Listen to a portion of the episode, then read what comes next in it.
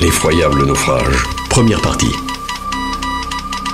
Il y a déjà 1h30 que le bateau envoie des messages de détresse.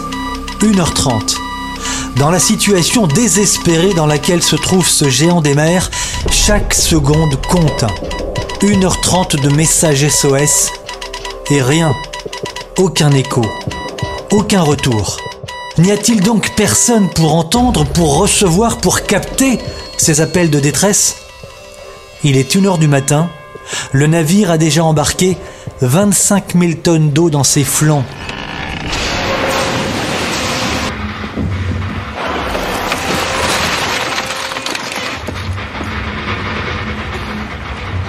On avait pourtant dit que le bateau était insubmersible. Alors?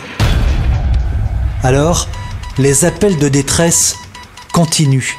Mais dans une heure, dans une petite heure, il sera trop tard.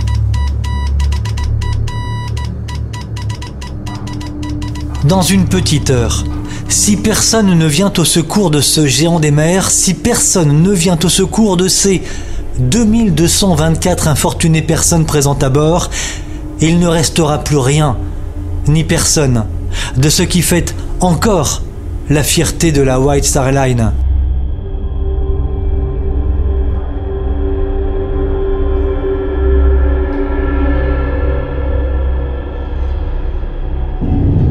Paquebot va donc disparaître dans les fonds marins sans que personne n'intervienne. Il y a quatre jours encore, le somptueux navire quittait Southampton sous les acclamations immenses de milliers de Britanniques venus s'agglomérer sur les quais du port. À cette heure, sur le continent, personne ne le sait encore. Un drame invraisemblable se joue à bord.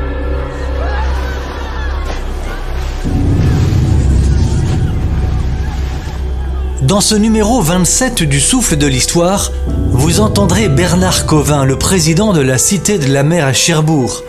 Josserand de Brancion, il est ingénieur en architecture navale.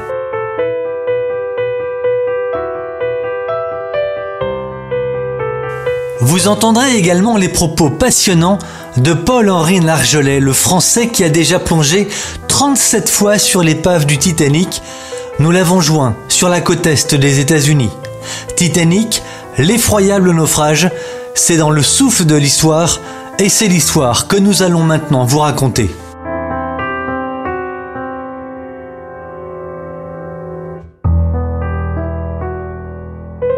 Le souffle de l'histoire, Romain Clément, Armel Joubert des Ouches.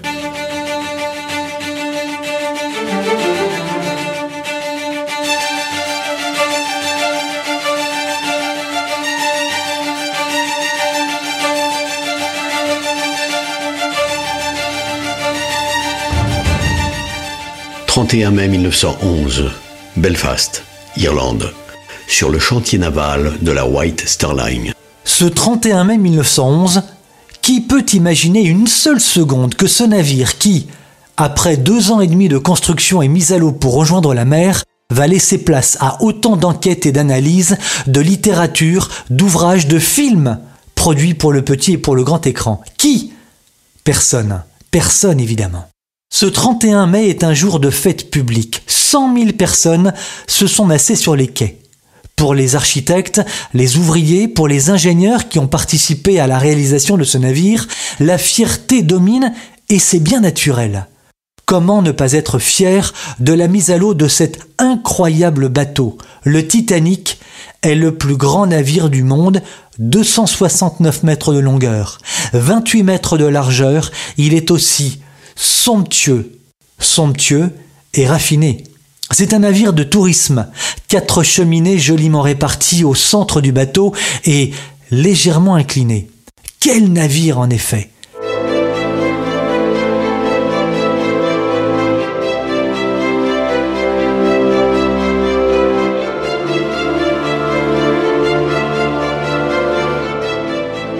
Le Titanic est un paquebot de 46 000 tonnes, 53 mètres de la quille au sommet des cheminées. Et que dire de la propulsion?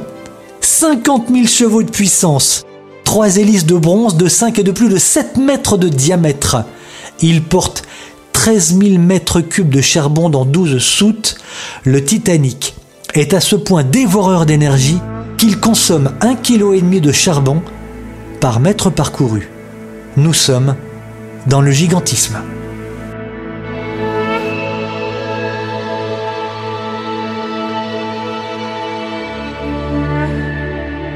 À l'intérieur du Titanic, tout n'est que luxe, vaisselle de porcelaine, chandelier en cristal, boiserie à cajou, cheminée, lustre, cuivre fin, cuivre et bronze que l'on trouve dans le poste de pilotage. En effet, les appareils de navigation sont pour un amoureux des instruments de bord de l'époque d'authentiques bijoux de collection. Après la démesure du bateau, le gigantisme de son estomac, car pour embarquer des centaines de passagers dans ses flancs, il faut de solides cantines. Pour son voyage, le vaisseau de Gargantua emporte 75 000 livres de viande, 15 000 bouteilles de bière, 10 000 bouteilles de vin, 12 000 bouteilles d'eau minérale que Rabelais aurait bien laissé à terre, mais que réclament les estomacs de première classe. Voilà ce qu'écrit un journaliste de l'Éclair, le journal de Cherbourg de l'époque, la veille du départ du Titanic. Mais le journaliste poursuit par ses autres détails. La dernière nuit, nous dînâmes au Ritz, c'est le nom que nous avions donné au restaurant. C'était le summum du luxe. Les tables étaient décorées de roses et de marguerites. Les violons de l'orchestre jouaient Puccini et Tchaïkovski. Le dîner fut somptueux. Caviar, homard, caille d'Égypte. Qui est à bord? Eh bien, des personnes de tous âges, de tous milieux, mais aussi un certain nombre de personnes fortunées, des millionnaires, des banquiers, des hommes d'affaires. Afin de réaliser sa première traversée de l'Atlantique, le Titanic effectue quelques essais techniques, un déplacement à Cherbourg, un retour à Queenston, en Irlande. Ça y est, tout est prêt, il peut partir. « 11 avril 1912, 13h30, Southampton, sud de l'Angleterre. Ce 11 avril 1912, en effet, il est 13h30 lorsque le Titanic apparaît de Southampton, cap sur New York, pour une croisière qui s'annonce fantastique. La croisière est fantastique en effet, beaucoup de passagers ont des projets plein la tête. Le nouveau monde est à portée de main, un nouveau monde pour de nouveaux rêves.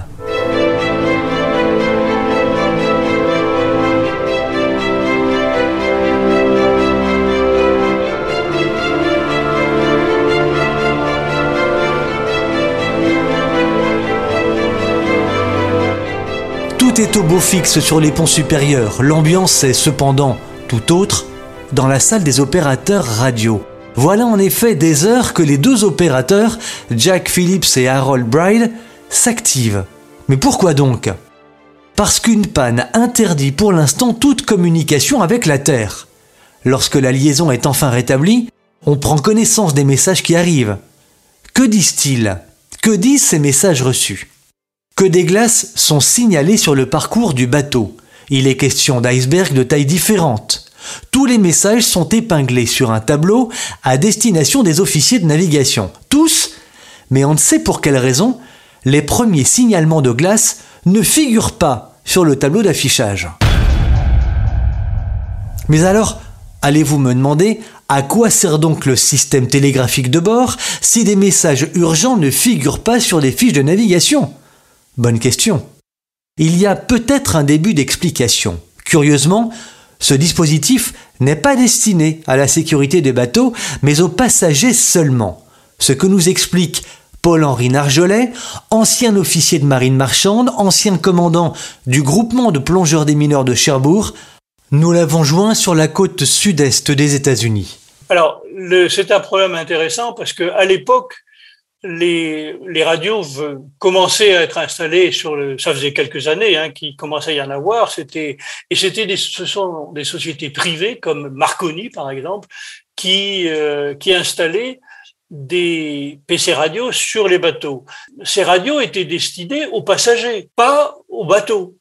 Et les radios eux-mêmes n'étaient pas des membres de l'équipage, c'était des gens qui étaient là à titre euh, euh privé par, euh, envoyés par leur société Et le rôle de, ces gens-là était, par exemple, sur le Titanic, de transmettre des messages que les, passagers envoyaient à leur famille ou des ordres de bourse, enfin ce qu'ils voulaient. Euh, chaque message, les messages étaient payants. Il n'y avait pas de sécurité d'organiser autour de ces messages. Le souffle de l'histoire, Romain Clément, Armel Joubert des Ouches. Le Titanic poursuit sa route vers New York. Il vient maintenant d'entrer dans une zone d'émission radio, la zone de Cap Race. Qu'est-ce que Cap Race? C'est un phare, c'est une station radio située sur un plateau rocheux d'une trentaine de mètres de hauteur, sur le bout est-sud-est de Terre-Neuve. Cette liaison radio qui vient d'être établie avec cette station est une très bonne nouvelle, car en effet, des messages envoyés à destination du Titanic, appelant à la plus grande prudence, seront à l'évidence pris en compte, même si, même si du moins on l'espère, les communications sont d'abord faites pour les passagers. Une chose est sûre, les messages radio provenant d'un certain nombre de navires se font insistants. «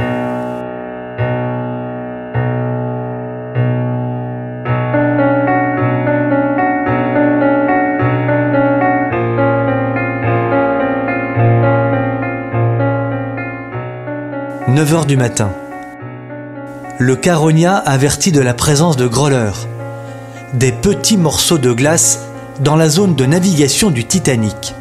Puis, c'est au tour du Baltique d'alerter sur une grande quantité de glace. Arrivent ensuite les messages de l'America, du Nordam, du Californian, tous à distance plus ou moins grande du Titanic.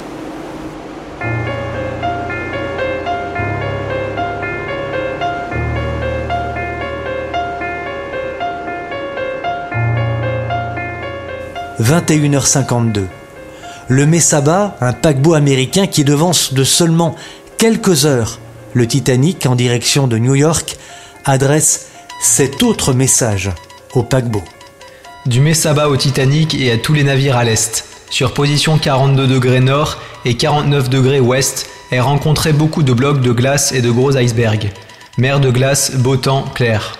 Le message est on ne peut plus clair. Il va falloir être particulièrement vigilant.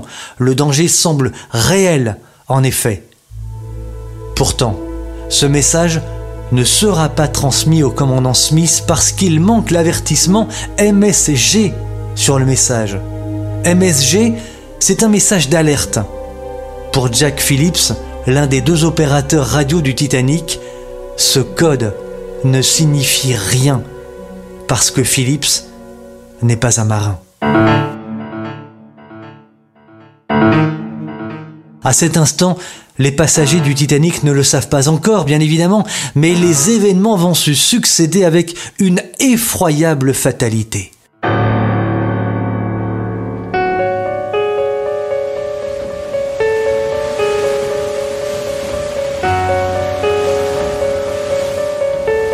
En dehors de ces inquiétants messages, la journée à bord du Titanic se déroule normalement. Les signalements arrivés de toutes parts appelant à la plus grande prudence, ne semble pourtant pas alerter le Titanic. Le paquebot maintient sa vitesse. Compte tenu du danger que représentent les glaces, la vitesse à laquelle il navigue est bien trop élevée. Le Titanic est à 22 nœuds, soit près de 40 km heure. Une vitesse certes normale pour un paquebot effectuant une traversée transatlantique, mais bien trop rapide dans de telles conditions. Le paquebot va toutefois infléchir légèrement sa trajectoire en descendant un peu plus au sud, mais à la même vitesse.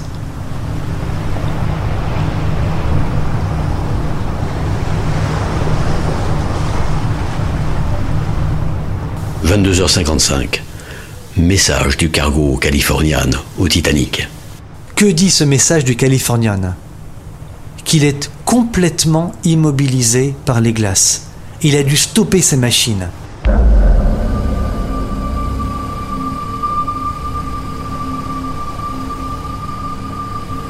23h39, ce dimanche soir du 14 avril 1912. Les deux vigies, Frédéric Fleet et Reginald Lee, qui, du haut de leur nid de pie à plusieurs mètres de hauteur, scrutent l'obscurité depuis le Titanic, aperçoivent tout à coup une masse sombre. Lorsque... Un iceberg Droit devant! Iceberg!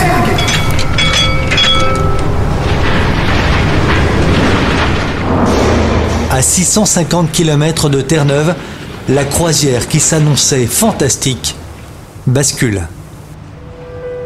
Très bientôt, la suite de cet épisode avec Armel Joubert-Desouches.